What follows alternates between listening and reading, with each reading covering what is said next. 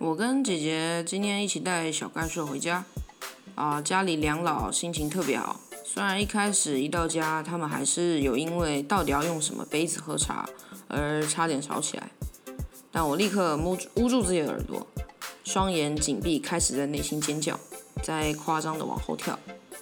他们好像因为这样就决定好茶杯有一点不一样没关系，然后就开始争先恐后的要抱小怪兽。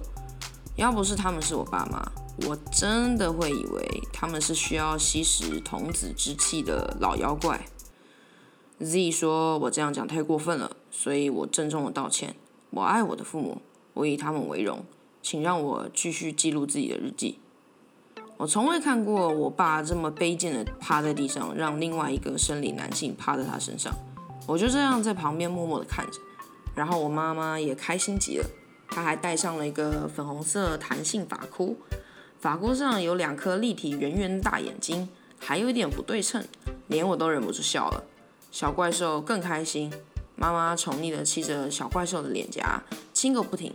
轮到我抱小怪兽，有一次我假装带他玩云霄飞车，就是在我腿上，然后我带他前后摇晃，然后发出一些咻咻咻的声音，他好开心哦，一直笑，我也很开心。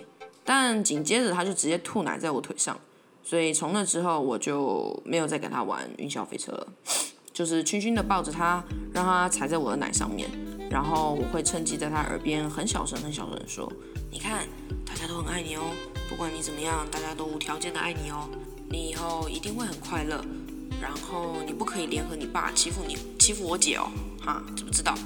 不可以哦，我希望你很快乐，这世界上最重要的事情就是快乐。”但阿姨不知道要怎么样真的快乐。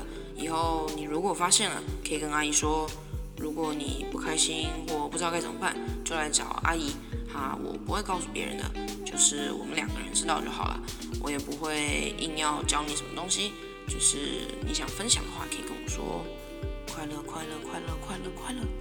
然后我直接抱着他去撞他妈妈。天色渐暗。爸爸还想让小怪兽坐在他肩上，然后出去闻闻夜来香，踩踩地上的水，摸摸竹叶，或把柠檬叶给小怪兽闻闻。我妈妈直接崩溃，大声说：“不行，不可以！”爸爸跟姐姐都很困惑，一起抗议：“哦，又没有很晚，而且就在家门前，有什么不行？现在又没有什么蚊子。”妈妈急得跳脚啊！啊，不要去了啊！就说不可以去了，不可以。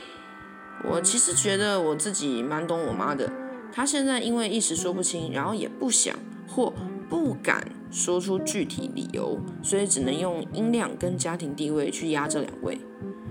嗯，你们想知道吗？哎，其实我也不太管你们想不想知道。这边的重点也不是小怪兽之类的，这是我的日记，所以重点是我好吗？我完全知道我妈在说什么，那是我国中发生的事了。我不知道别人的家会不会很忌讳一些事。像我爸妈就超级会讲到死啊、自杀、啊毒品啊、台独啊，或是马英九的坏话之类的，或者开车经过墓园、殡仪馆，都会把车上的音乐关掉那种。去扫墓，你最好就是变哑巴，然后是任何没有任何需求就最好，因为好像会怕会得罪什么东西似的。在墓园的附近也不可以叫真名，一回到家也要马上洗澡之类的。我妈现在忌讳的就是类似这样的事情，但她不敢说。所以我接着说，好啦，算了啦，下午不是踩过水了吗？然后真的啦，现在不要出去比较好哦，真的。有一年的夏天暑假，妈妈习惯清晨自己去爬山。有一天，她苍白着脸回家，现在回想起来，应该只是隔离霜擦太厚，然后流了太多的汗的关系。但她看起来真的有点不舒服，所以我就问她说：“干嘛？你干嘛？你要喝冬瓜茶吗？”她脱掉她被汗浸湿的红色鸭舌帽。刘海弯弯的贴在额头上，一言不发的去冲澡，我就躺回床上继续读自己的故事。他冲完澡后爬去抬腿，然后到下午他才跟我说，他偶尔一起爬山的山友今天跟他说，他其实看得到东西。要是是现在的我，我一定会反问：啊，什么？他是盲人吗？但那个时候我才国中，我不是很惊讶，因为我读过灵异教师沈眉。所以我就说，哦，这样啊，那是怎样呢？妈妈面有难色，说，晚上不要出门了。她说晚上我们的社区其实很忙的。有一次她还听到很多人在说话，在笑，但巷子里一个人都没有。然后，然后我妈顿了一下，接着说道：“她说在我们这条巷子里看到有人穿着日本军服在骑马。”啊！我太惊讶了。我本来想问问那个骑马的人是什么颜色，但我也不敢问。我半信半疑。宁可信其有，懂不懂？以后晚上不要随便出门了，好不好？我太难以置信了。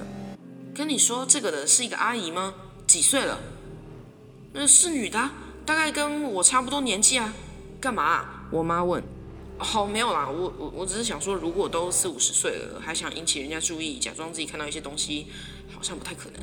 我接着说，对对对，所以说宁可信其有，知道了吗？怎么？你以为这样就结束了？没有，这一篇完全没有结束。妈的！